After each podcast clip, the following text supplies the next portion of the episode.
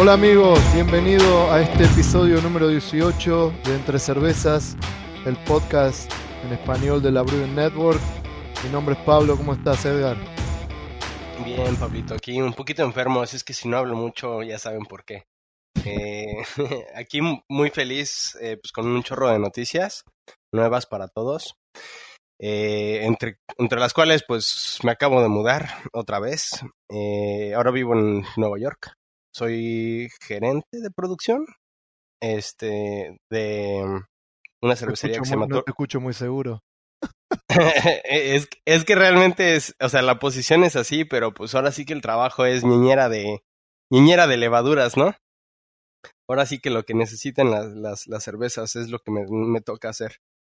Entonces, pues acabo de mudarme por acá, estoy trabajando para Torch and Crown ahora como su gerente de producción. Y me acaba de llegar la excelente noticia de que pues por, otro año justamente vamos a tener este un bueno, no es un panel, es como un meeting de Brewing Topics en Latin America, que son este eh, temas cerveceros en América Latina, que justamente ahorita nos, está, me, nos estamos acordando, tenemos a un este súper invitado ahorita, este, más adelantito vamos a estar platicando con él, eh, Daniel Trivelli, eh, que justamente lo conocí en el primer, en la primera ronda que hice de, de estas pláticas en CBC, este, ahí nos conocimos, ellos llevaron un, un stand y tenemos un excelente programa, eh, pues el día de hoy para ustedes, ¿no?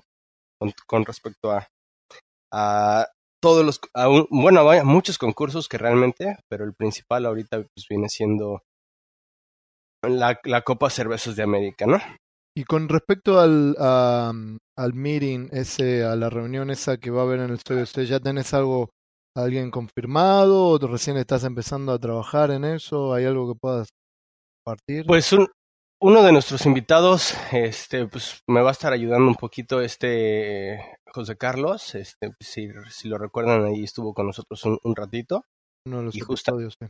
En uno de los episodios anteriores y justamente me acaban de dar la fecha que viene siendo, eh, ay, tengo como 40 mil mensajes de eso. A ver. Estaría bueno ver, no sé, tenemos que hablar con Justin.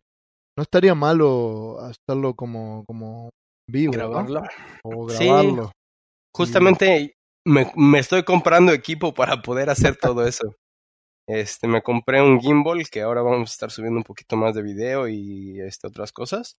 Y me voy a comprar un micrófono justamente también para... Perfecto, porque eso está bueno, porque ahí no todo el mundo, muchos cerveceros en Latinoamérica no tienen la, la suerte o la posibilidad de poder ir a, a un evento como el, el CBC o el CBC y, y la verdad que, que eh, bueno, yo fui parte o, participé de alguna manera en alguno de estas eh, paneles o reuniones y la verdad que hay buena información y estaría buena ver de poder compartirla con, con, con la gente que nos escucha Latinoamérica y que no pueden llegar a, a San Antonio este año. Sí, pues justamente es, o sea, de entre las, yo, yo diría que entre las mejores este, opciones que, te, que tienen de, de viajes hacia acá, hacia, hacia Estados Unidos, eh, CBC y la HomebrewCon son de las mejores, ¿no? Que, que podrían estar eh, visitando. CBC este año, pues como decíamos, va a ser en San Antonio y el martes, eh, abril 21, a las entre 4 y 5 pm va a ser este el evento este de que, que, que voy a estar llevando. Eh, y pues sí, apenas este voy a empezar a ver a ver quién, quién me quiere apoyar y pues a ver a ver quién llevo. Perfecto, perfecto. Eh, bueno, eh, entonces queda abierta la posibilidad de, de que la gente se nos pueda mandar un email o se comunique con vos, que esté interesado, que, que estás buscando gente que quiera dar charlas, que estás buscando algo específico. Pues es un evento más como, este, sí es un evento guiado, este, o sea, obviamente yo soy el, el principal, eh, nada más, pues si, si tienen algún este proyecto interesante o algo así, pues obviamente ahorita Daniel acabo de, de extender la, la, invitación, pero no va a poder ir. Eh, pero cosas que estén armando así grande, pues sí me gustaría escuchar de, sobre todo de ellos. Perfecto, perfecto. Este, y bueno, ya que estamos hablando de comunicarse con nosotros, ¿dónde, cómo se comunica la gente con nosotros o cómo nos siguen las redes sociales? Como siempre, las redes sociales son arroba entre cervezas BN y es Facebook e Instagram y nos pueden contactar en mi correo que es edgar arroba thebrewingnetwork.com eh, entre cervezas arroba thebrewingnetwork.com y el tuyo que es pablo arroba thebrewingnetwork.com. Sí, y, y, pedirle un poquito de disculpas a la gente, varios nos mandaron emails diciendo, hey, desaparecieron, ¿dónde están? Pero bueno, como saben y siempre lo decimos, eh, esto lo hacemos a, pulmón eh, y bueno, y cada uno tiene sus, sus tiempos, sus viajes, sus trabajos, sus mudanzas, Edgar, y bueno, a veces nos lleva un poco más de tiempo eh, o nos lleva más tiempo de lo que pretendemos entre episodio y episodio, pero por ahora, hasta que Justin y la Brew Network no nos echen, seguiremos acá y a ver si, si de a poquito podemos tener un poquito más de consistencia entre episodio y episodio. Eh, hay una pregunta que me gustaría antes de que arranquemos directamente con este, con este episodio que me pareció, eh, me pareció bastante interesante. Eh, es un lo compartí, es sobre el perfil de agua. Nos lo mandó, y bueno, le prometí que lo íbamos a responder en, vivo porque me pareció que estaba buena la pregunta y para ver, eh, ayudar a ciertas otras personas que, que tienen preguntas de agua. Eh, nos saluda Luis Esteban Valencia Muñoz, que, que vive en Bélgica, en Bruselas, la gran envidia. Eh, y bueno, nos cuenta que encontró nuestro podcast hace poco y que estaba buscando algo en español a pesar de que habla inglés, hay ciertos términos técnicos que son difíciles de entender en inglés y que al encontrar eh, entre cervezas eh, le pareció que estaba bueno y que siente que aprendió bastante, así que gracias. Y la pregunta es eh, sobre el perfil de agua. Eh, como dije, vive en Bruselas, en Bélgica, y en internet encontró el, pro, el, el se le dice el profile el tipo de agua que tiene el perfil de agua, el perfil de agua en, en, Bruselas. Y lo estábamos discutiendo un poco antes de empezar el episodio con Edgar y le dije, wow, me encanta, porque eh, como para compartirlo con ustedes, eh, para ir un poquito eh, en los términos o en, en las, los minerales que tiene, que tiene el agua en Bruselas, la región esa, Está hablando que tiene 100 ppm de calcio, tiene 11 de magnesio, 18 de sodio, eh, 41 de cloruro y 70 de sulfato, con una eh, carbonato de calcio de 150 ppm y un pH de 8. La verdad, eh, para responderle a, a Luis, eh, me parece que es un agua que está divina. O sea, eh, sé que hay una, hay mucha gente que, que, tiene un problema que piensa que el agua, obviamente esto es un agua tirando a dura, no es un agua blanda, eh, tiene dureza, tiene bastante minerales, no, no de manera creíble, pero tiene, y es más tirando a una agua dura y me parece que está, está muy bien, habría que, dependiendo de la cerveza que, que se hiciera tal vez ajustar un poco, agregar un poquito tal vez de algún de alguna de algunas sales, sí eh, eh, ácido eh, como para bajar el pH, eh, que ya de por sí bajaría al, al mezclarse con las maltas, ¿no? Eh, pero tal vez seguramente hay que bajarlo un poco más para llegar al, al, al pH ideal de macerado, pero me parece que está, que está muy bien. Y, y, y, la pregunta de él era, al margen de esa, de que si estaba bien esa agua o lo que nos parecía del agua, eh, preguntaba que tenía un filtro y que estaba preguntando si debería simplemente filtrarla o eh, tal vez a, agregarle pastillas Camden como para sacarle la dureza, me parece que, que no, no sé vos qué pensás, Edgar. Pues realmente, como dices tú, está muy bien el agua, está súper sencilla. Este, me gusta nada más, como dices tú, tiene el pH un poquito alto.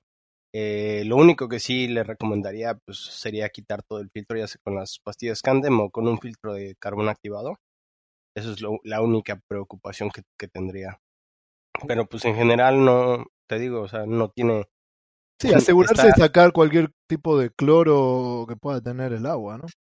Exactamente, pero pues ahora sí que de esos son de mis números favoritos, ¿no? Porque como comentas, o sea, calcio, pues yo realmente me gusta tener unos 100, 150. Eh, y es este, casi lo ideal para lo que necesita la levadura. La levadura para fermentación con un 50 como mínimo eh, eh, le es suficiente, pero eh, vamos, ok, vamos a hacer una cosa como para que la gente se guíe. Eh, para, por, por lo menos alguien conocido como John Palmer recomienda, los rangos que recomienda son de calcio entre 50 y 150. 150.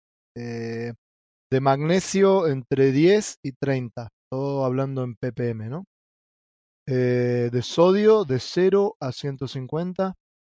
De cloruro de 0 a 250 y de sulfato de 50 a 350.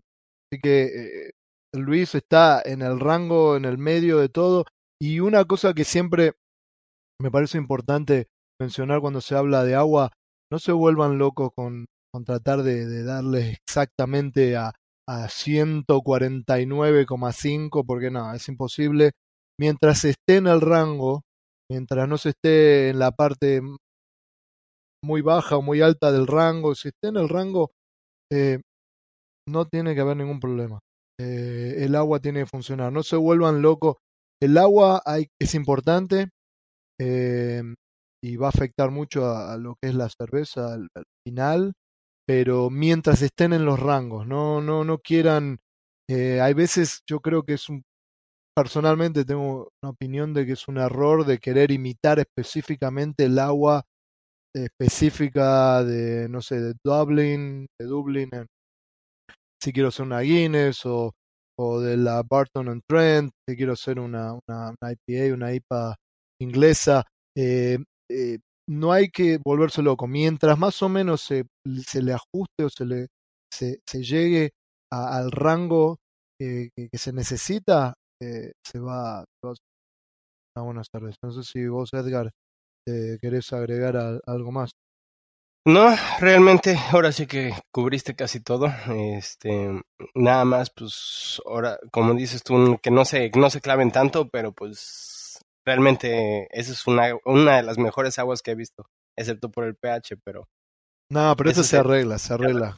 ya, con el, con el, con la mezcla de los granos ya baja y con un poco de láctico, eh, ácido láctico, fosfórico, el que sea que, elijan, eh, eso baja al pH deseado.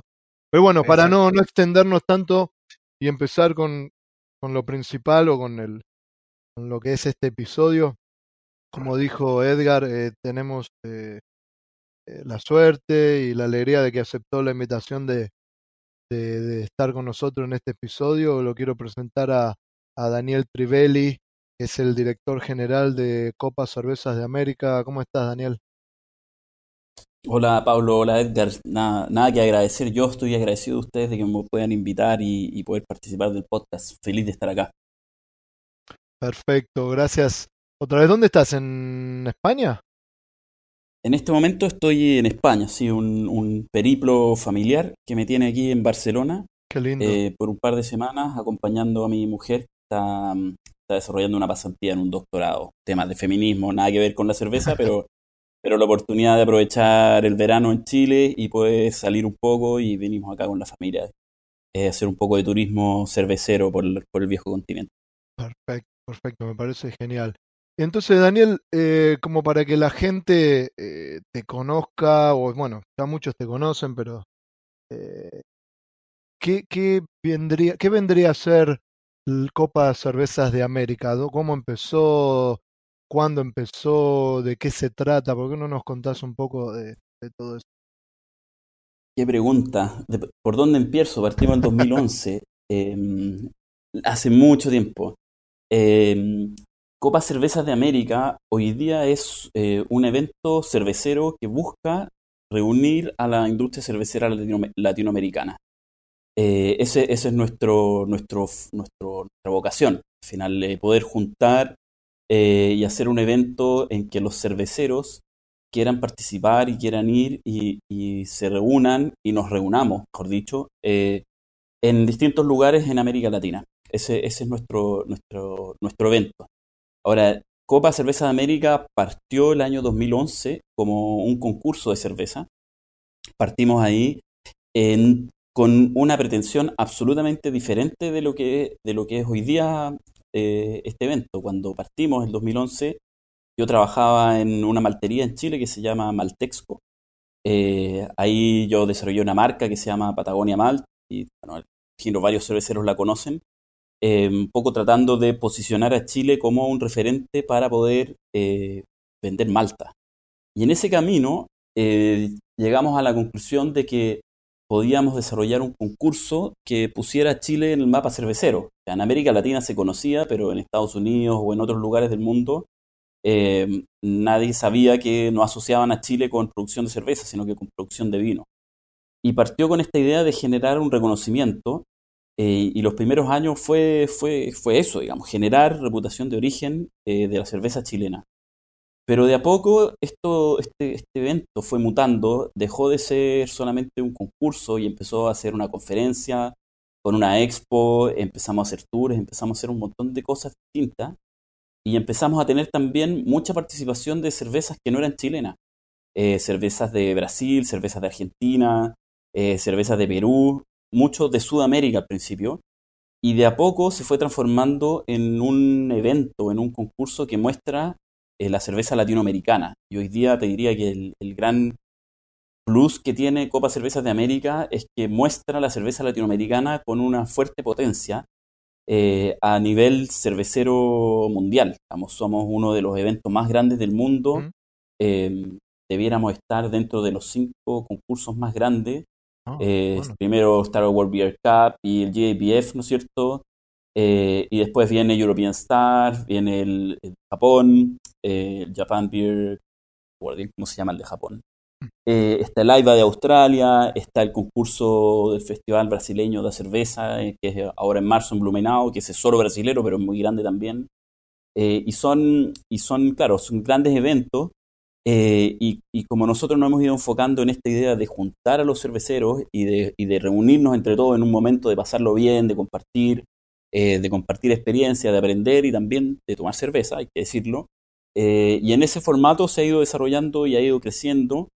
Eh, y hoy día, para resumir un poco la historia, hoy día salimos por primera vez de Chile y vamos a hacer el evento en Argentina, en Mar del Plata, este 2020, en un salto que para nosotros es gigantesco, o sea, estamos dando un salto de un año luz de, de lo que estamos haciendo con mucho riesgo, con mucho miedo, pero también con muchas ganas de poder salir y, y, de cumplir esta meta eh, que nosotros decimos, decimos, ah, somos de Latinoamérica, pero hasta ahora siempre había sido en Chile. Entonces, claro, por mucho que yo dijera sí, Siempre era en Chile, ¿no? Y ahora es la primera vez que sale del país, ¿no? Claro, ahora es la primera vez que sale del país. El año pasado fue la primera vez que salimos de Santiago, para decir verdad, salvo el 2014 que lo hicimos en Temuco, pero, pero fue como una suerte de experimento esa vez y después nos seguimos ese camino. Eh, el año pasado lo hicimos en, en, Valparaíso, salimos de Santiago y dijimos ya, pensando en salir de Chile, dijimos, bueno, primero vamos a una ciudad cerca y ahora nos fuimos a un país cercano, que es Argentina, que está al otro lado de la cordillera, a una ciudad maravillosa, que es Mar del Plata, que es un, un centro cervecero en Argentina, si es que no el centro. Eh, hoy día Argentina tiene un desarrollo gigantesco en cervecería. Diría que per cápita es de los más altos en América Latina. Yo diría que es el más alto. Eh, y, con una fuerza súper interesante del movimiento cervecero y también del movimiento cerveceros caseros. Mm, perfecto. Y cuando hablas de, me imagino que obviamente eh, año tras año fue creciendo y fue creciendo y fue creciendo y se transformó en lo que es hoy por hoy y te da la posibilidad de, estar, eh, de, lanzarte a otro país y, toda esa locura linda, ¿no? Eh, cuando hablamos de competencia, de, cervecerías participantes, de, ¿de cuánto estamos hablando? Mira, el 2019 participaron 1863 cervezas, por ahí 1860 y algo, eh, de 460, 458 cervecerías eh, de 16 países, principalmente América, o sea, Estados Unidos, México, eh, Guatemala, tuvimos de Honduras por primera vez, eh, Costa Rica, Panamá, Colombia, Venezuela. Venezuela creo que el año pasado no participó, toda la situación que está sucediendo allá. Eh, Perú, Ecuador, Brasil, Argentina, Chile, Uruguay, eh, Paraguay, de, varios lados. No americanos, participó um, una cervecería de, de España el año pasado, fue la única no, no americana.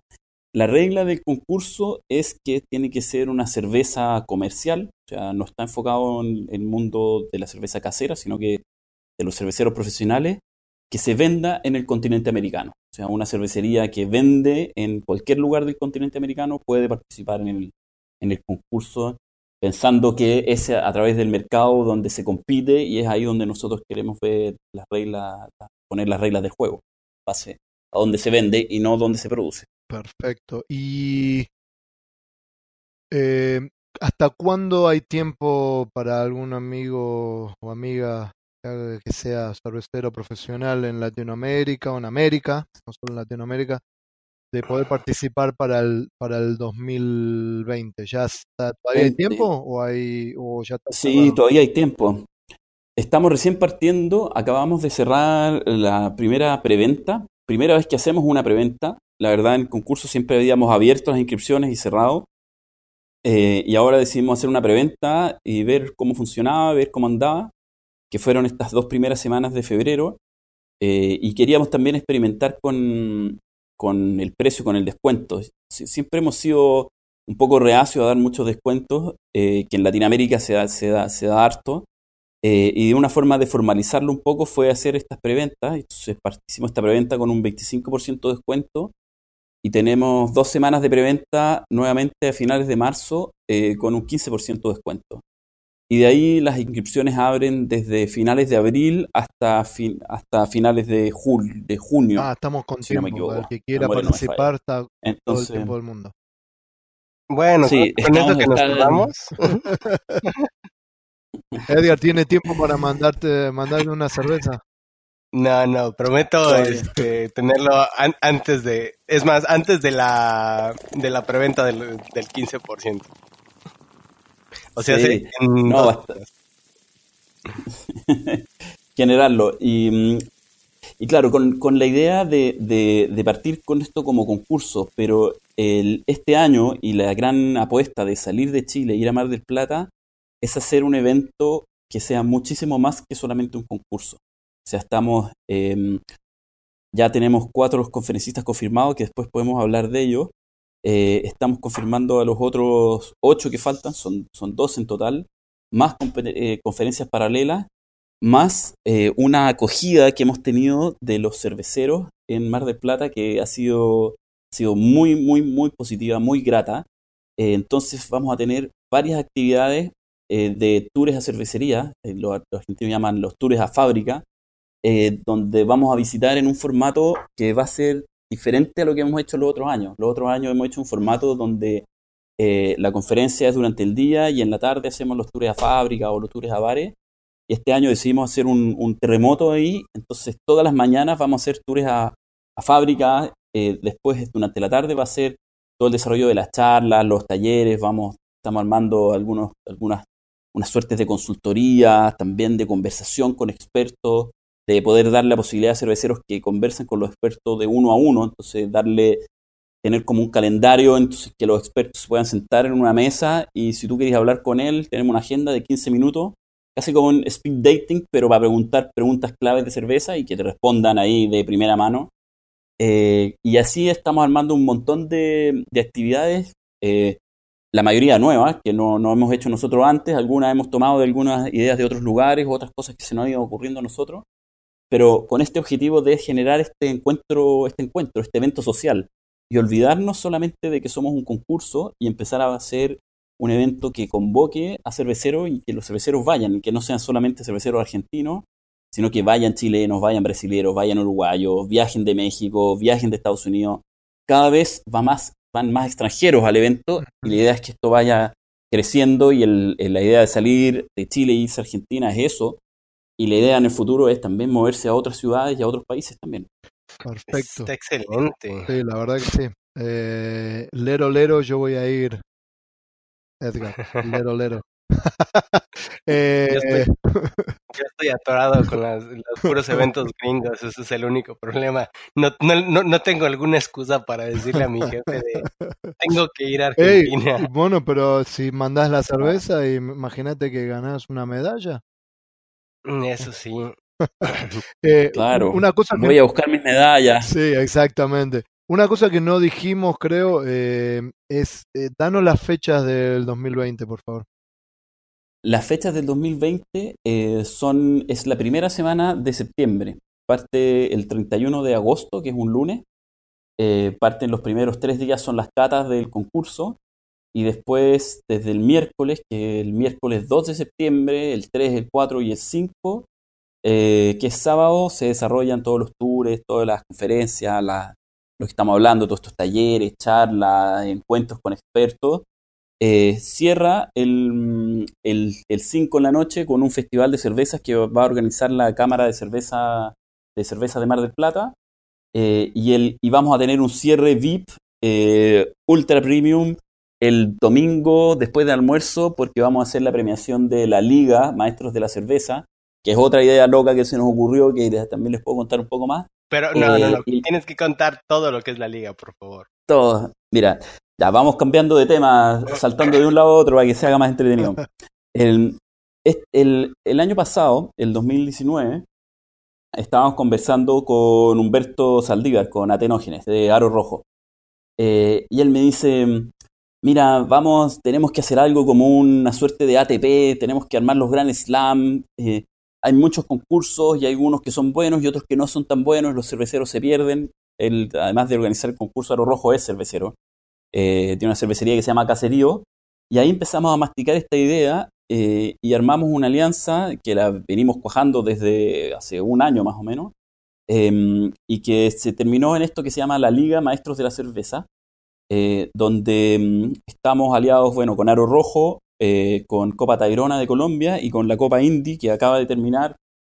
La premiación fue el, este sábado que pasó en Panamá y con el objetivo de tener más concursos eh, en el mediano plazo eh, y armar un circuito, de tal manera de que los cerveceros puedan competir eh, y vayan pasando durante el año y uno como, como consumidor de cerveza puede ir viendo las cervezas que se mantienen o si una cervecería es constante y gana más medalla, va a estar más arriba en el ranking y así ir sacando un ranking anual donde vaya, se puedan hacer cortes parciales durante el año y igual como funciona en el tenis, uno vaya viendo quién es el primero, el que va ganando la liga, eh, cómo va después de un concurso, se recalculan los puntajes, ver cómo terminó y así avanzando. Y todo esto se cierra eh, este primer año al final Copa de, Davis. concurso. Claro, va a cerrar, entonces la premiación de la Copa va a ser el sábado en la noche y el domingo al almuerzo vamos a armar esta gala de cerveza que le pusimos el nombre de gala porque ya queremos hacer algo queremos tirar la, casa por la ventana y hacer algo súper interesante, bien como de una suerte de etiqueta y darle una cierta formalidad para premiar al mejor de los mejores de todo. Entonces ahí eh, ya no somos nosotros solos como copa, sino que son estas otras cuatro competencias, eh, perdón, estas otras tres competencias, y ojalá a esa altura ya tengamos otra competencia que se sume para el siguiente, para el siguiente, la siguiente temporada y ir sumando ojalá la mayor cantidad de competencias posible dentro de un estándar de calidad que es súper importante mantener eh, para poder convocar, al final, que eso es lo que nosotros queremos tratar de hacer, queremos invitar eh, a otras competencias y a, cerveceros y también iluminar a las mejores cervezas, porque es un mercado como, como es allá en Estados Unidos, donde están ustedes, que tiene muchas, muchas, muchas cervecerías. Eh, es relativamente fácil entrar, eh, no es tan fácil hacer una buena cerveza eh, y resaltar en este mundo haciendo una buena cerveza se puede hacer a través de los concursos y es un poco lo que nosotros queremos mostrar y, darle la oportunidad a las cervecerías que, destacan de, tener este, este foco y que sean alumbrados durante un periodo de tiempo para poder destacar y poder tener éxito comercial finalmente. Excelente, excelente. Pues ahora sí que si necesitan jueces o expositores, pues aquí estamos siempre. Eh, Escúchame, y te hago una pregunta, Daniel. Em, ¿Cuántas personas más o menos calculan o esperan tener en Mar del Plata este año? Mira, tuvimos el 2019, eh, tuvimos en la conferencia cerca de 180 personas sentadas en la sala, eh, no todos sentados al mismo tiempo, obviamente, eh, y fueron como unas 400 personas más eh, a la expo, que no entraron necesariamente a la conferencia, estuvieron dando vuelta en la expo y, visitando. Eso suma en total, entre unas, eh, suma como 600 personas, eh, 650 que fue el número, oficial. Para, el, para, para Mar del Plata, nuestra expectativa es superar las mil personas que asistan a todo el evento, pero la verdad es que mm, es algo que, mm, que vamos a ir viendo cómo, cómo sucede en, lo que viene en, el año, porque las expectativas cuando partimos hablábamos de 500 y claro, ahí hay una cosa cultural, nosotros los chilenos somos un poco más quedados, eh, no somos tan, tan aventurados y tan cancheros como son los argentinos, entonces en Argentina nos topamos con los cerveceros allá en la cámara y el mensaje fue, no, pero tenés que pensar en grande, vamos a tener 3.000 personas. yo como, 3.000 personas, sí, ¿de qué estamos hablando? No estoy preparado para eso. Eh, entonces, es, la, idea, la idea es tener harto, llegar a las 1.000 personas. Eh, estamos, ah, vamos, tenemos un buen lugar, lo vamos a hacer en el Hotel Provincial, que es un hotel hermoso allá en, en, Mar del Plata.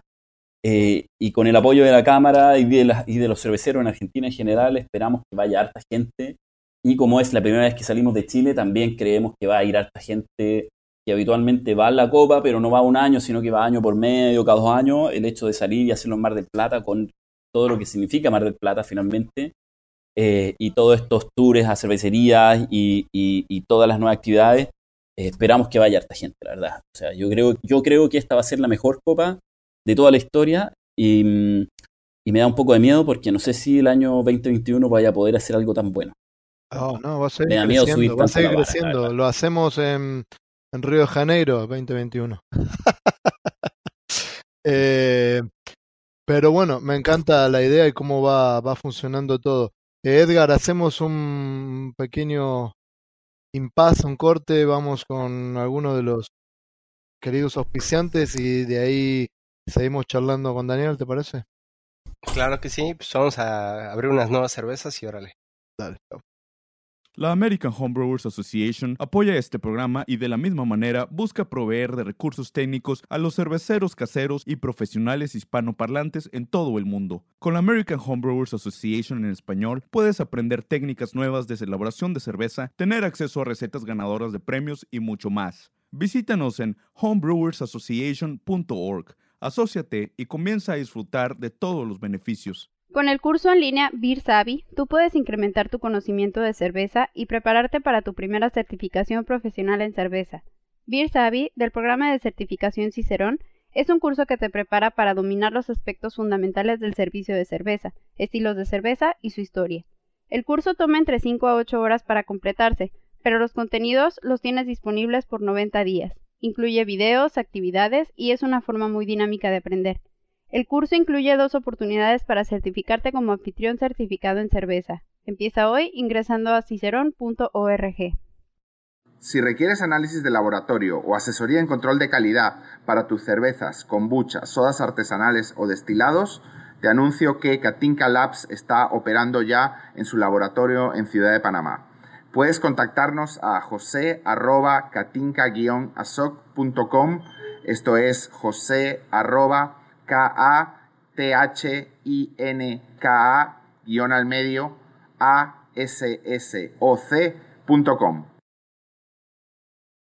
Bueno, estamos de vuelta. Gracias a nuestros auspiciantes por apoyarnos.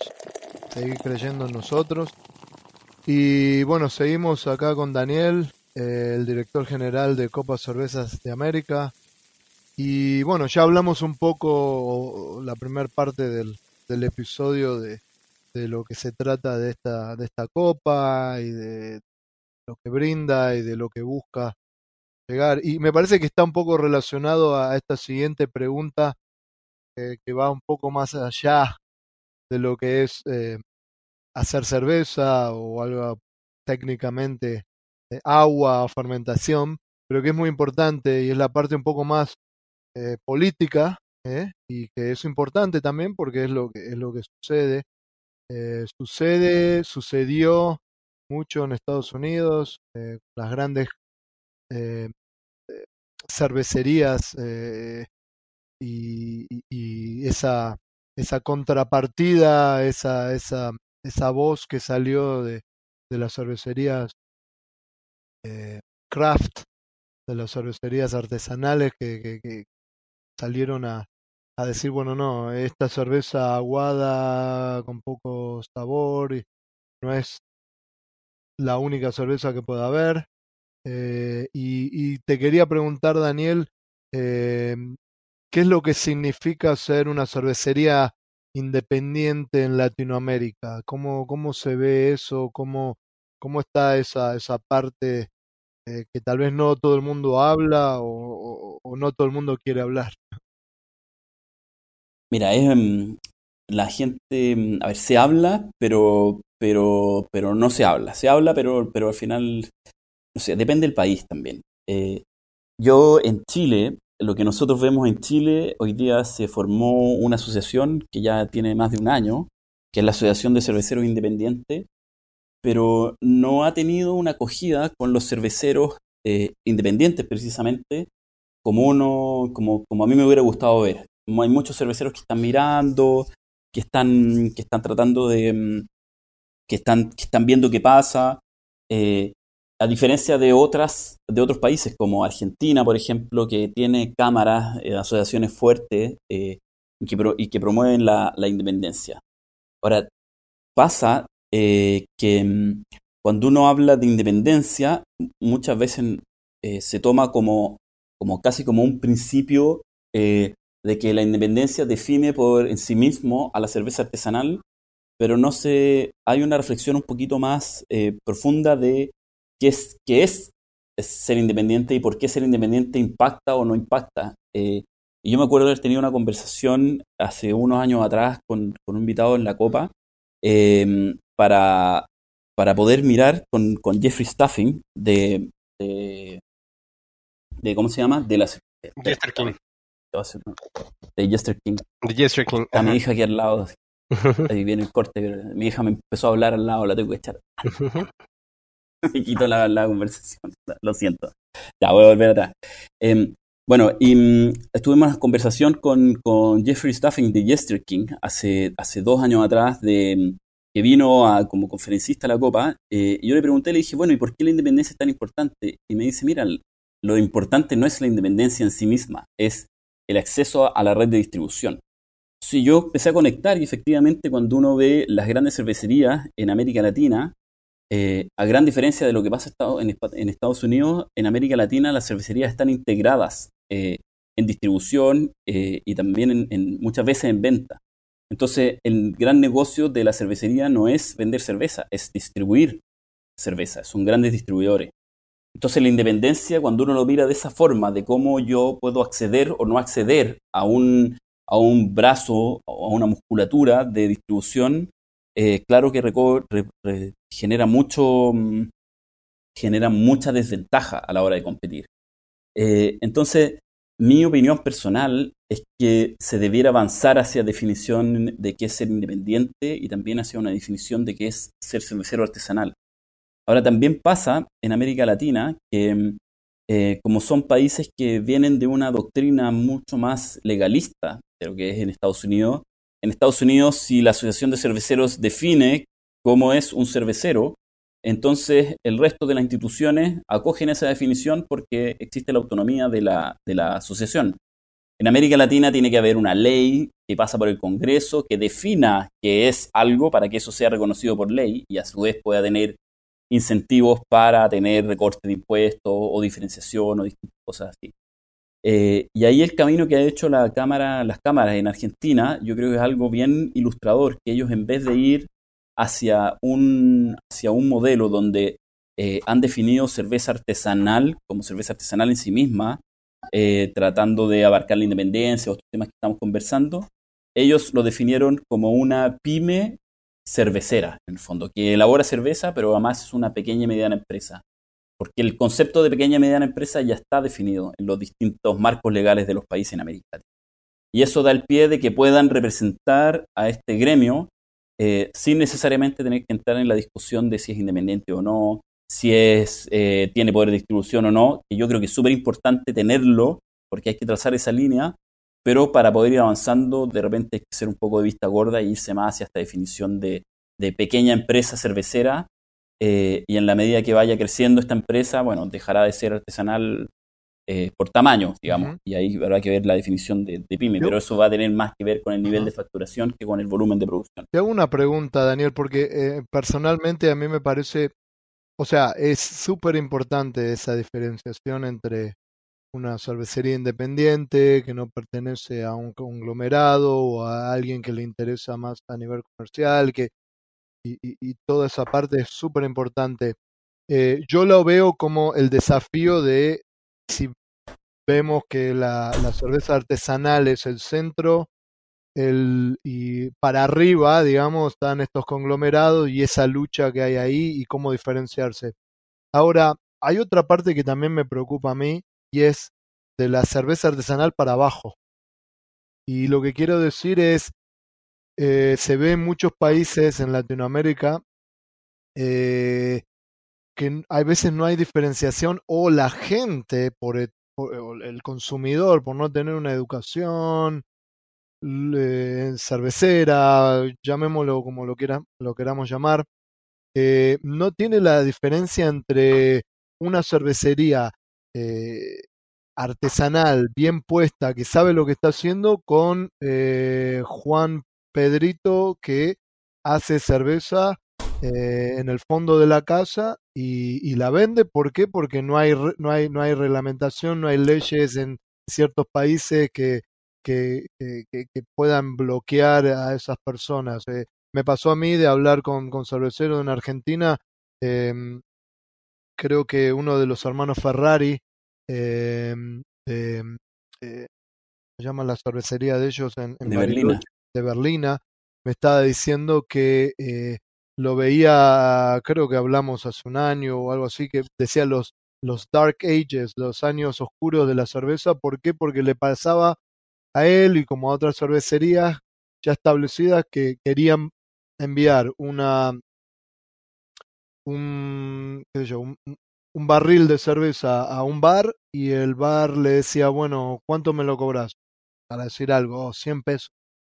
Ah, no, está muy caro porque Juan Pedrito de acá a la vuelta eh, me hace la cerveza a mí y me la vende a 50 pesos. ¿Cómo, cómo hay algo que, que, que, que, se pueda hacer? ¿Hay algo que, yo sé que no es muy fácil, ¿no? Es, eh, pero me parece que eso es un punto muy importante en Latinoamérica. No sé qué opinás vos. Sí. Em, y en Argentina es súper relevante. Eh, países más formales como Chile, eso se da poco, pero, pero existe. Eh, pero en Argentina existe mucho, existe en Brasil, eh, existe existe este, mm, este, este, este grupo que, que, yo llamo el nano cervecero, finalmente, que es alguien que está entre un cervecero casero y un cervecero comercial, y un micro cervecero, y que no tiene permisos, no tiene mucho conocimiento técnico, eh, y que hace la cerveza, como tú dices, en el fondo de su casa y va y vende un bar o vende en una feria y entra y sale del mercado y no está siempre ahí. Y algunos de esos terminan armando una cervecería y otros eh, terminan haciendo otra cosa. Em, es un tema difícil porque, por un lado, em, está la libertad de emprendimiento, de poder ir avanzando y crecer desde pequeño. Si uno dice, bueno, ¿cómo yo voy a coartar a un cervecero casero que quiere empezar a hacer cerveza? y puede partir de pequeño, eh, pero en algún momento se tiene que formalizar. yo creo que lo importante es que eh, el mercado como estructura eh, sepa que tiene que ir formalizándose poco a poco. Em, y eso va a depender mucho de la regulación de cada país. No hay, no hay, una, no hay una receta. Países donde eh, son la, autoridad es más dura en, en, en la, o mejor dicho, más formal en la venta del producto final. O sea, estoy hablando de un bar, de un restaurante, de, una botillería, eh, donde hay menos, menos informalidad, eh, esas personas van a tender a ser más formales. En países como Argentina, por ejemplo, que diría que es uno de los más informales, México también, em, donde se puede desarrollar tanto el negocio de hacer cerveza como de vender la cerveza al consumidor eh, sin tener ningún permiso o teniendo un permiso de una cosa y que parezca de otro y como son tantos y, y, son tan pocos los que supervisan que se, que se pero ahí está la contradicción, ¿verdad? Estamos hablando de México y Argentina, probablemente de los dos más grandes consumidores o, de cerveza artesanal o consumidor o de probablemente de los dos países que más eh, cervecerías artesanales tienen. Es, es una contradicción bien, bien interesante, ¿no? Sí, y son países, si uno piensa mm, a nivel de país, eh, Argentina, em, estamos hablando de cuánto, mil cervecerías más o menos, eh, un poquito más. Hay cifras que hablan de, de 3.000, 3.500 cervecerías. pero, legales mil, ¿no? claro, legales mil, un poco menos, digamos. Em, menos. Pero hay mucho nano cervecero ahí, ¿no es cierto? En, en México legales son como 400 cervecerías, pero el nano cervecero también lleva mil o, quizá un poquito más. Eh, en términos de volumen, México produce como la mitad de lo que produce Argentina, un poco menos. Eh, en Brasil, que es más formal, eh, no hay mucho nano cervecero. Está el cervecero casero, pero una vez que el cervecero ya empieza a vender y necesita, necesita ganar dinero y tiene que vivir con eso, y pasa a ser su negocio de, autosustentabilidad, ahí ya tiene que formalizarse y sacar todos los permisos y funciona un poco, un poco más. En Chile Nano Cervecero existe y produce harto, diría que del volumen total de la cerveza artesanal que se produce en Chile, un poco menos de la mitad. Eh, si sacamos a las grandes cervecerías como Kunzmann, como Cross, eh, que tienen un volumen importante, eh, prácticamente la mitad es Nano Cervecero, que es un cervecero casero que está fuera de la, fuera de la estadística formal de venta de alcohol, porque no vende y no, no registra esa venta, sino que solamente eh, porque vende en una feria o le vende un amigo o vende por acá. Eh. Y esa informalidad eh, yo creo que tiene dos elementos que son, que son malos. el primero es lo que tú mencionabas en términos de la competencia desleal para el cervecero que ya está instalado, que tiene que pagar impuestos y que tiene que tener una infraestructura para poder desarrollar su negocio. y por otro lado hay otro elemento que es muy, muy, muy malo también, que es que la calidad de esa cerveza probablemente no es la misma siempre. No quiere decir que ese cervecero haga siempre una mala cerveza eh, o que esté ¿Qué pasa en la mayoría de las veces. no sea claro, que pasa Mira, eh, imaginemos el mejor de los casos donde no hay defectos, eh, pero lo más probable es que aún no habiendo defectos, esa pale ale no va a ser la misma pale ale una y otra vez, porque ese cervecero no tiene el conocimiento y la capacidad de hacer un batch igual a otro. es un excelente punto ese, porque un cualquier cervecero, o más bien cualquier chango puede hacer cerveza, pero un buen cervecero va a hacer la misma cerveza bien constantemente. Ese es el punto. es lo más difícil de hacer cerveza, ¿no? Hacer, hacer cerveza buena, me han tocado gente que ni siquiera sabe hacer cerveza. Es más, le ponen levadura de pan a veces y hacen buena cerveza. De esa levadura de pan que compras en el, en el súper y hacen buena cerveza, pero les queda un lote bien y el siguiente es malo y el que el otro está perfecto y el otro es, o sea, contaminado y no saben realmente. Pero eso es el punto realmente de, un buen cervecero. Y, y, y, y, creo que va todo de la mano y eso es lo que está bueno, volviendo un poco a, a lo que están tratando de hacer en Copa Cerveza de América, en no solamente hacer un evento donde se entreguen medallas y sean las mejores cervecerías o las mejores cervezas de, de América, que está buenísimo, pero también agregarle la parte técnica y la parte de educación. Eh, y eso pasa, eh, es muy importante. Yo siempre, eh, mi trabajo es viajar o visitar cervecería, ayudarlos con lo que sea en temas de, fermentación y todo, pero a veces me pasa eh, de, ir a lugares donde trato de hablar o ver cómo, qué pueden hacer para mejorar la parte de fermentación o la parte de, manejo de levaduras o lo que sea, pero me doy cuenta que hay problemas más básicos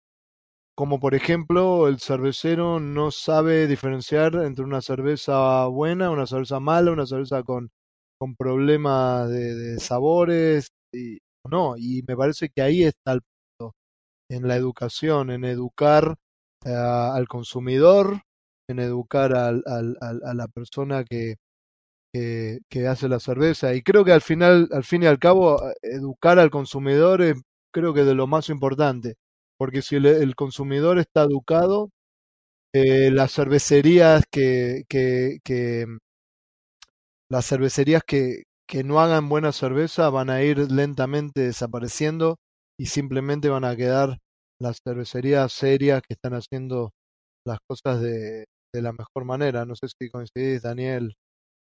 Sí, pero coincido contigo eh, que, que hay que educar eh, y ahí nosotros, nuestro granito de arena también con el instituto, eh, donde estamos formando eh, cerveceros, sommeliers de cerveza, el consumidor es alguien súper importante en este proceso, porque si el consumidor no es capaz de distinguir una cerveza o diferenciar una cerveza, es muy difícil que se genere este filtro que, que tú estás diciendo. Y ahí yo diría que en América Latina hay dos países que han logrado eh, una estructura que es, relativamente saludable.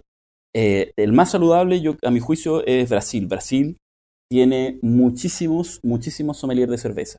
O sea, en, Brasil, antes de que se empezaran a formar maestros cerveceros eh, y se empezara a enseñar elaboración de cerveza, se enseñaba el mundo del sommelier de cerveza. Y hay muchísima gente que toma ese curso y se certifica como sommelier de cerveza porque es un consumidor de cerveza que quiere aprender. O de, todo? De todo, o sea, Cicerón, eh, poco de juez, pero hay muchos institutos que forman sommeliers de cerveza en Brasil, institutos locales. Está Science of Beer y Instituto de Cerveza, que son los más grandes, pero hay como cuatro o cinco más que hacen clases en distintos lugares. Y eso hace que en todas las etapas de, la venta de la cerveza, o sea, desde la cervecería, en el bar, en el restaurante, en la botillería, hay sommeliers de cerveza y hay gente que sabe de cerveza. Entonces las cervezas que no son consistentes en general no llegan al mercado o llegan menos al mercado de lo que pasa en otros países. Eh, en Chile pasa que hay muchísimos jueces de cerveza, hay muchos jueces de BJCP y un poco gracias a, lo que hemos hecho nosotros de hacer muchos cursos, pero el juez no está en la cadena del valor. O sea, el juez evalúa una cerveza y habla desde el, desde el podio, digamos, desde su, desde, su, desde su área de conocimiento pero no decide si esa cerveza se vende o no. A diferencia de un sommelier que puede estar en un bar y probar una cerveza y dice, no, mira, esta cerveza es distinta a la que me trajiste la semana pasada, eh, no, no, voy a vender este batch porque no es lo mismo. Hay que limpiar las líneas. Eh, claro, hay que limpiar las líneas, o tiene diacetilo, o tiene DMS, o cualquier defecto. Eh, y eso en Brasil hace que hoy día en Brasil cuesta mucho encontrar cervezas con defectos, los defectos más básicos, ya, ya casi no se encuentran en el mercado. Obviamente siempre hay excepciones, pero se, se ve poco. Eh, y el otro país que tiene harto de, mm, esto es el, mundo de, el mundo de Argentina, que si bien no tiene muchos sommeliers de cerveza, eh, todo el movimiento de Somos Cerveceros ha sido muy importante para formar un grupo de consumidores de cervezas que sabe. Entonces, hay el, eh, Somos Cerveceros hace concursos durante el año y tiene distintas fechas. y ese consumidor de cerveza, que es un entusiasta de la cerveza, un evangelizador, ¿no es cierto?, el que está ahí, eh, también es capaz de distinguir sabores de cerveza. Está en concurso, es juez, otras veces no es juez, pero, pero participa, recibe su, su devolución eh, y, ve. Y eso también hace que en Argentina la calidad de la cerveza también haya mejorado eh, y uno compara con otros países como Chile, por ejemplo, o, México, donde no hay una mm, estructura o en la cadena de, distribución o del valor o en el consumo que te dé este feedback y uno encuentra cerveza con hartos defectos. Eh, y defectos que uno dice, oye, no me debería tomar una cerveza con diacetilo en un bar hoy día. O sea, y menos en una botella. Por último, uno dice, ya, la línea porque el bar no sabía, pero una cerveza con diacetilo en una botella es porque el cervecero no eliminó el diacetil en su proceso. Eh, y eso es un, elemento básico que los cerveceros debieran ser capaces de, distinguir y para eso se necesita educación. Y, ahí la, mm, la, salud del mercado en su conjunto, como si uno lo ve de manera más sistémica, es algo que, es súper interesante de ver qué países han logrado ir saliéndose de ahí. Y ahí a mí me gusta mucho el ejemplo de Brasil, porque efectivamente hay buena cerveza, bueno, desarrollaron, han desarrollado estilo, han incorporado frutas, pero, pero el, elemento que yo diría diferenciador respecto a otros países que tienen esta formación importante e intensiva de sommelier de cerveza, que muchos institutos reclaman porque dicen, no, esto hay demasiada formación, pero en, el mercado eh, le ha hecho un, un beneficio súper importante.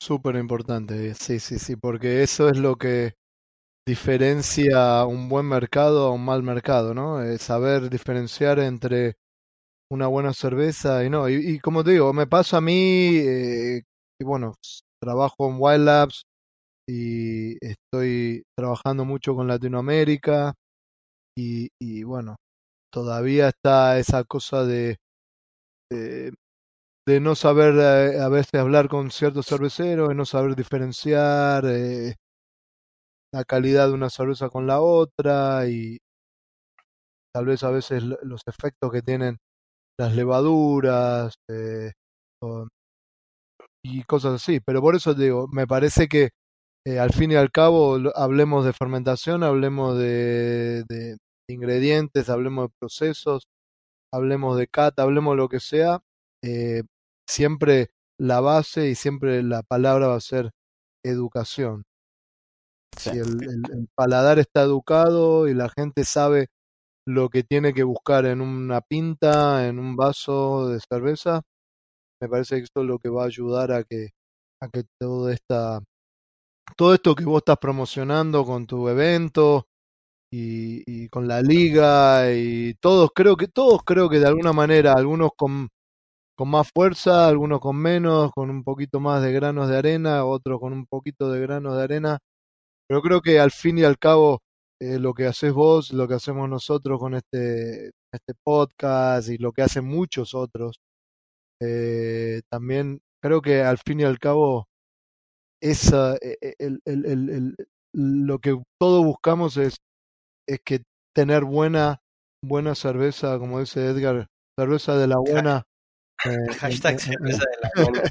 En, en, Latinoamérica o en, en, en América. Y eso, eso es lo, lo lindo. Este... Sí, exactamente.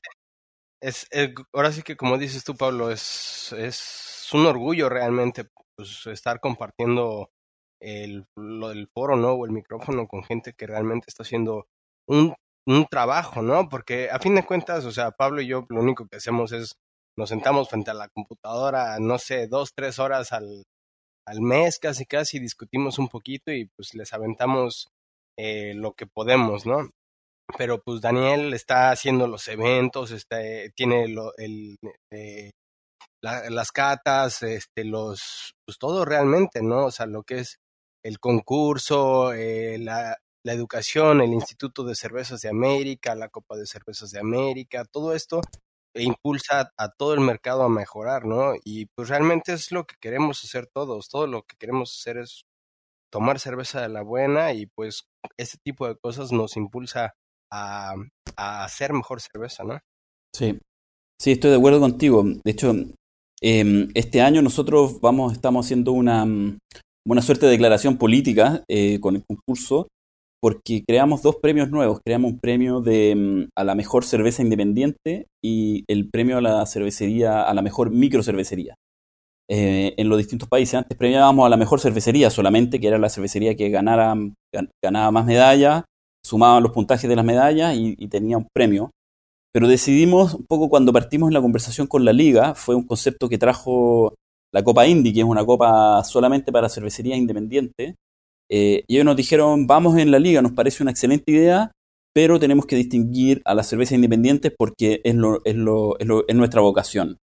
Eh, y ahí nosotros dijimos, está bien, distingámosla en la liga dijimos, ¿por qué no distinguirla también en Copa Cervezas de América y distinguir también a las cervecerías más pequeñas? Porque hay cervecerías que, son independientes pero son grandes y tienen también una ventaja de conocimiento distinta. Fijemos, fijamos la, el, el tamaño en 10.000 hectolitros al año, que eso es casi dos tercios respecto a la definición de la Brewers Association, o sea, más pequeño, pero también pensando en premiar a las cervecerías que son más pequeñas, pero se dedican a hacer cerveza así, pero con, con, con un bisturí, digamos, hacer casi como una, una, operación de cerebro. Es una cerveza maravillosa, eh, sin tener grandes recursos de grandes empresas, sino que de tamaños más pequeños. Eh, y, en ese, y en ese camino, eh, yo estoy de acuerdo con ustedes, es educación, y mucho de la educación no se da solamente, em, o se, uno piensa que la educación se da cuando uno va a un seminario, cuando uno participa de un, de, un evento y escucha a un experto, pero en nuestra experiencia la, la mejor forma de poder propagar la educación eh, es a través de tomarse una cerveza con alguien y compartir la experiencia. Y es un poco lo que hemos tratado de ir cambiando en nuestro, en nuestro evento, de generar una experiencia para que la gente vaya y comparta con otro cervecero y se generen instancias de compartir eh, y que lo que nos gusta hacer a los cerveceros que estamos acá, que es tomar cerveza finalmente también, quiere decir que vamos a ser todos unos borrachos, pero vamos a compartir eh, una cerveza y vamos a dialogar sobre nuestra experiencia y, y, a partir de ese diálogo en general siempre aparecen buenas ideas, colaboraciones y eso es lo más importante que necesitamos en América Latina. Somos malos para compartir y colaborar, a diferencia de cómo, cómo funcionan en Estados Unidos, que parten colaborando desde el principio. Acá nosotros nos cuesta un poquito más. El mundo de la cerveza colabora mucho más que otros rubros, pero sigue, siendo, sigue habiendo una, una lógica eh, nuestra que tenemos que ir rompiendo y, y, tratar de generar mayor colaboración, mayor interacción eh, y conocer, conocer, conocer y compartir. Bueno, Daniel, muchas gracias por, por haber eh, compartido esta, esta hora, hora y algo con nosotros en este episodio. La verdad que teníamos muchas ganas de tenerte y, de charlar un poquito de todo esto porque exactamente lo que decís vos. Eh, de alguna manera todos estamos tratando de, empujar y, que, y hacer que toda América pueda tomar la mejor cerveza y, y que podamos seguir todos empujando juntos y parejos. Este, y bueno, como te digo, a ver si te veo y te doy un abrazo, si no te veo antes, te veo y te doy un abrazo en Mar del Plata. Y, bueno, ¿alguna otra cosita que te gustaría agregar antes de, de despedirnos? Me gustaría, sí, invitar a los cerveceros a participar de los diferentes concursos. O sea, viene Aro Rojo, que si no me equivoco las inscripciones la abren la próxima semana, que es en México, es el concurso más grande hoy día en México, un concurso internacional que nosotros estamos ayudando desde la parte técnica a desarrollar el concurso, pero solamente como apoyo. Esto no, no hay, no hay mayor interés más que, esta ayuda de, brindar eh, con ellos. Después viene Copa, eh, después viene Copa Tairona, después viene Copa Indy y así vamos a seguir cerrando el circuito. Eh, invitar a los cerveceros a participar de estos eventos, no solamente mandar cerveza, sino que ojalá ir, eh, que vayan, si pueden ir a la CBC, lo que comentaban, al, al encuentro que está organizando tú, Edgar, también participar, eh, los, los, momentos de compartir y conocer a otros cerveceros y a otras personas de la industria son muy ricos cuando uno se abre y conoce a otros y logra intercambiar ideas. Y esa, ese intercambiar ideas yo soy el fan número uno, así que todos invitados a participar, a viajar eh, y, y eso, la verdad, la invitación a participar en todos lados. No, y además just, justamente son los invitados que tienen eh, acceso muchas veces, ¿no? O sea, es el hecho de que creo que fue Jim, eh, Jim Crooks, hora de, de, Firestone Walker, me parece. Este, del, uh, fue justamente a, a Indie Cup. Entonces, ese tipo de gente, pues realmente es complicado llegar a, a conocerlos a veces, ¿no? Entonces, pues el hecho de, de poder tener como esos eventos que, que, dices tú que es como el speed dating, pero con, con cerveceros, realmente el estar compartiendo las ideas, estar compartiendo las cervezas con, con ellos es súper importante, ¿no? Para poder aprender todos juntos. Sí, sí, de acuerdo. Y ojalá logremos cosas maravillosas entre todos. Lo vamos a lograr, lo vamos a lograr un poquito, de a poquito, de a poquito y con, con muchas ganas. Bueno, eh, Daniel, una vez más te agradecemos mucho eh, ya como siempre, igual no es nada raro, con Edgar nos pasamos de tiempo, pero eh, eso es lo que hacemos mejor, no hacer las cosas de la manera correcta. Eh, y bueno, Daniel, eh, otra vez, gracias por, por participar y nos estamos viendo y seguramente nos tomaremos una cerveza juntos y gracias por todo. Eh, Perfecto, muchas gracias a ustedes por la invitación, por estar acá y cuando quieran de nuevo, yo feliz de participar. Me encantan los podcasts, me gusta mucho el audio, así que feliz de, de ayudar, apoyar, si lo que necesiten, cuenten con nosotros. bueno, Muchas gracias, Daniel. Eh, una pregunta, eh, si te quieren contactar o quieren ver este, los, los, los eventos o estar Buena pregunta. contigo en las redes Em, sociales. Sí, eh, mi correo es de trivelli eh, arroba gca.beer, gca de Grupo Cervezas de América, punto beer, como cerveza en inglés. Eh, nuestra página web es copacervezasdeamerica.com. Eh, también si uno entra a gca.beer te lleva a la misma página.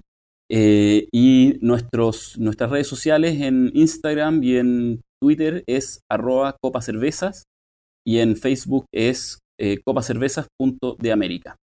Están todos ahí los datos para que nos busquen. perfecto. ¿Y cuáles serían los nuestros, Edgar? Ya que, Pues está, ya, eh, ya que está. ahora sí que. eh, pues simplemente cerrando, pues eh, serían arroba entre cervezas, BN.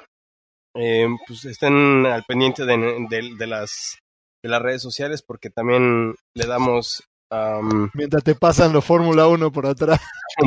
exactamente, aquí están construyendo. Nueva York siempre está en constante crecimiento. Como entonces- Fórmula 1 que te van pasando por atrás. bien divertido. No, y deja tú, o sea, es todos los días.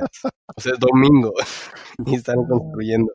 Pero, Pero bueno, eh, nos pueden encontrar en las redes sociales y pues también estamos compartiendo cualquier cosa que nos, que nos compartan y pues principalmente eh, este, eh, los invitamos a participar en este tipo de eventos que son súper importantes, súper informativos y sobre todo nos ayudan a mejorar, ¿no? Porque el hecho de, de decir, ah, ok, mi cerveza es buena, pues es tu paladar y es tu percepción, ¿no? Pero ya cuando una persona con un poquito de conocimiento técnico te puede dise- eh, disectar tu, tu cerveza y te dice, ¿sabes qué? Tienes estos errores, podrías mejorarlo así. Es, lo, es de lo mejor que se puede hacer. Muchas veces pues nos piden ayuda a nosotros y pues hacemos lo mejor que podemos, ¿no? Pero desgraciadamente no podemos tomar esa cerveza y poderles decir, ¿no? Porque muchas veces es súper súper evidente. Sabes que traes DMS, pero la gente no tiene el vocabulario para decir, ah, es que es DMS, es que huele raro. O sea, entonces no, como no tienen el vocabulario, muchas veces nos cuesta, nos cuesta mucho trabajo ayudarlos. perfecto. Bueno, gracias a los Muchísimas dos. gracias. Gracias por todo. Sí, gracias, Daniel. Y bueno, nos escuchamos en el próximo episodio. Espero que no, no nos lleve tanto tiempo. Y bueno, saludos, Edgar. No, nos vemos, nos escuchamos. Dale un abrazo, gracias. Muchas gracias por todo, Daniel. Chao, chao. Chao, chao.